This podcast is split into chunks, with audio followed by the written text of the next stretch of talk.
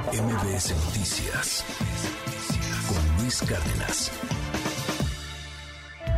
Series con Javier Ibarreche.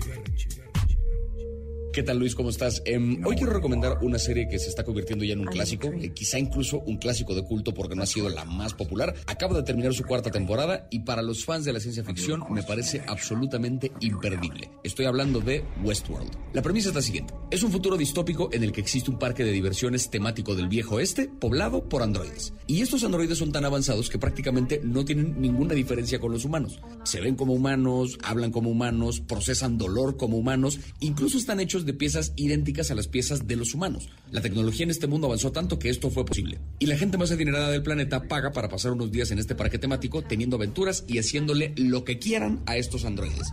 Como no son humanos y cada X tiempo les borran la memoria, pues la gente puede hacerle a estos androides cosas horribles y no pasa nada. No se cometió ningún crimen y al androide se le olvida. Entonces la historia arranca cuando, tras una actualización, algunos androides justamente empiezan a recordar sus vidas anteriores, todo lo que han sufrido a manos de los humanos, y se empieza a gestar una especie de revolución. El transcurso de las temporadas con esta serie es raro. La primera temporada, a mi parecer, es una obra de arte, es de lo mejor que he visto en televisión en mi vida.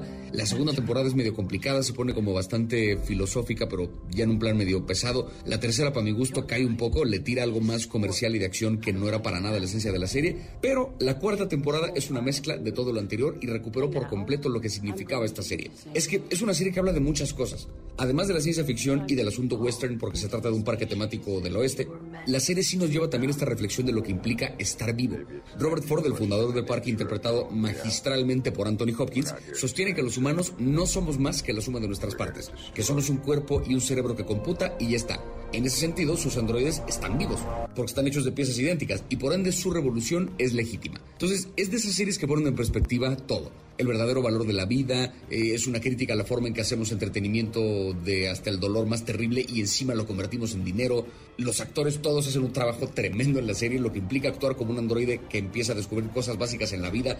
Estamos hablando de un drama de ciencia ficción y western vuelto debate existencial. Creo yo que si les gustan las series este, que parecen pesadas pero que lo dicen todo, esta es imperdible. Van cuatro temporadas, está ya completita en HBO, vale de verdad 100% la pena. Eh, me encuentran en todas las redes como arroba Ibarreche Javier, mi canal de YouTube Yo Te Lo Comparo, mi podcast Nada Que Ver y estén pendientes de futuras fechas de shows de stand-up ahí en mis redes, sobre todo en Instagram. Nos veremos muy pronto. MBS Noticias con Luis Cárdenas.